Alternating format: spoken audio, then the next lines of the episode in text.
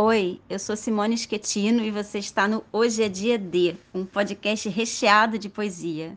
Fique à vontade, a casa é sua.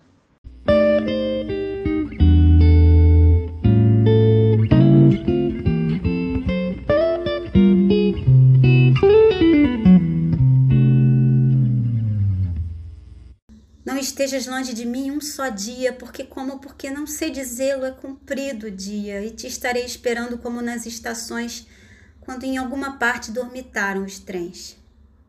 Não te vais por uma hora, porque então nessa hora se juntam as gotas do desvelo e talvez toda a fumaça que anda buscando casa venha matar ainda mais meu coração perdido.